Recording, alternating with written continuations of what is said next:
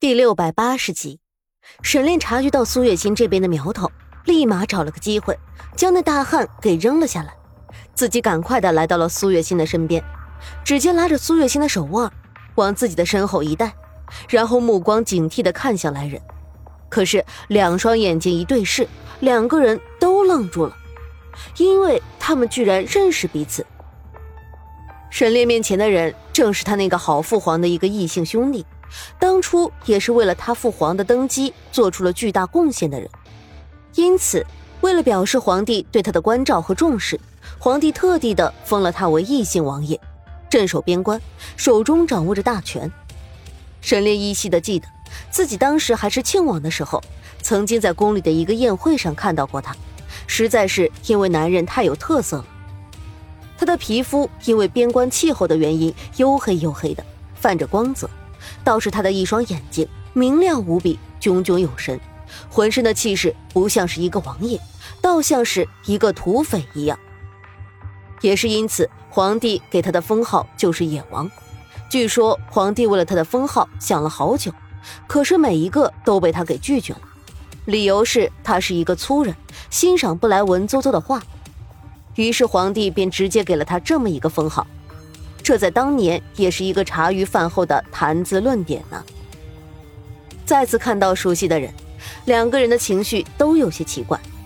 沈炼是觉得有些尴尬，不知道该说什么；野王则是完全的震惊，他怎么都没有想到，在这里阻拦他的居然会是庆王沈炼。他之所以会知道沈炼，不仅仅是因为对方是皇帝的儿子，更是因为他十分的敬佩对方的为人处事风格。你是？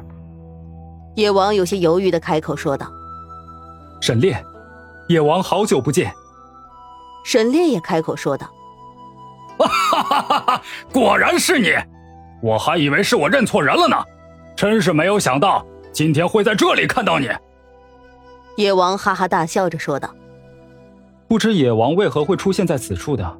这里可不是边关吧？”沈烈说道。哼，本王出现在这里，自然是有本王自己的打算的，就是不知道庆王殿下又怎么会来这里的。野王也质问道：“ 想必野王常年镇守边关，还不知道这件事情吧？我已经不是什么庆王了，如今的我只是一个普通人罢了。之所以会出现在这里，是帮一个朋友入土为安。”沈炼说道。哦，庆王殿下居然肯放下身份。据说庆王殿下的身边有一个爱人，不会就是这位夫人吧？野王笑着看向站在沈炼身后的苏月心，苏月心也有些呆住了。他万万没有想到沈炼居然会和面前的这个人认识，而且看样子两个人之间的气氛还有些怪怪的。说他们关系好又不像，说他们关系不好。两个人之间又没有那种剑拔弩张的气氛，实在是令人费解。不过苏月心毕竟也是来自未来的人，什么场面没有见过，所以苏月心在被突然提起的时候，只是微微的愣神了一秒，马上就笑着对野王点头说道：“是，妾身苏月心，是沈炼的妻子，野王久仰大名了。”哈哈哈哈哈哈！果然呐。只有这样的女子才配得上庆王这样的男人。野王笑着说道。沈炼和苏月心对视一眼，一切尽在不言中。可是突然的，野王的话锋一转，马上就提起了另外的一件事情。如今在这里见到庆王，本王也很高兴。不过，庆王能否将本王需要的东西交予本王？那件东西对于本王来说十分的重要。野王说道。东西，什么东西？还请野王能够说清楚。沈炼疑惑的看向野王，庆王就不要和本王打马虎眼了。庆王说了，是来这里替一位朋友举办葬礼的，但是这里居住的人应该只有逍遥散人一个吧？既然如此，庆王不就是受到了逍遥散人的嘱托吗？那么，庆王的手里一定是拿到了那件东西吧？野王一瞬间就变成了那个霸道嚣张的王爷模样。这么看来，原来野王也是来这里寻找什么长生不老秘籍的呀？那么，敢问野王，何为秘籍？你可曾见过？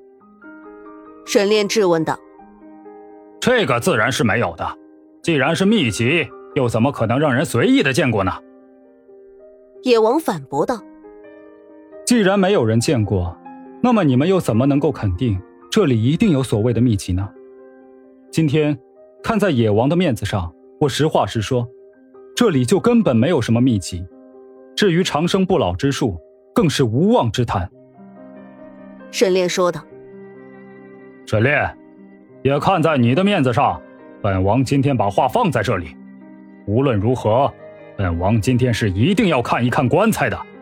你给本王让开，否则可就不要怪本王不客气了。野王态度强硬的说道。听到野王这么说，沈炼的眉头也不禁紧紧的皱了起来。野王名字叫做镇威雄，脾气就像是他的名字一样，威震四方，却也十分的倔强。但凡是他认定了的事情，那是无论如何都要做到的。所以听到他的态度如此的强硬，沈烈马上就感觉到了棘手。野王，我不会骗你的，你为何一定要开棺材呢？逍遥散人是我的朋友。他已经去世了，为何还要来扰他的清静呢？这是对死者的不尊重。”沈烈说道。“不尊重也就不尊重了，但是今天我是一定要开棺一看究竟的。我说到，就一定会做到的。”野王十分强硬的说道。“野王，据我所知，你好像并没有想要谋反的想法吧？既然如此。”你为何一定执意要找到那个所谓的秘籍呢？先不说它究竟存在不存在，即使存在，你得到了它，又能够做什么呢？沈烈说道。总之，不管它有没有，我一定要一看究竟。你给我让开！野王说道。说着，他整个人身形一晃，就要朝着棺材而去。沈炼马上动作迅速的前去阻止，两个人你来我往，拳脚相加。砰砰砰的声音不绝于耳。刚刚那个和沈炼缠斗的大汉在一旁看了一会儿，也摩拳擦掌加入了战斗。应对一人，沈炼毫无怯意；但是两个高手一起应对，沈炼慢慢的感觉心有余力不足。两个人虽然都是膀大腰圆的样子，但是却一点都不显得笨拙。多年的战场经验让二人动作极为的灵活有力。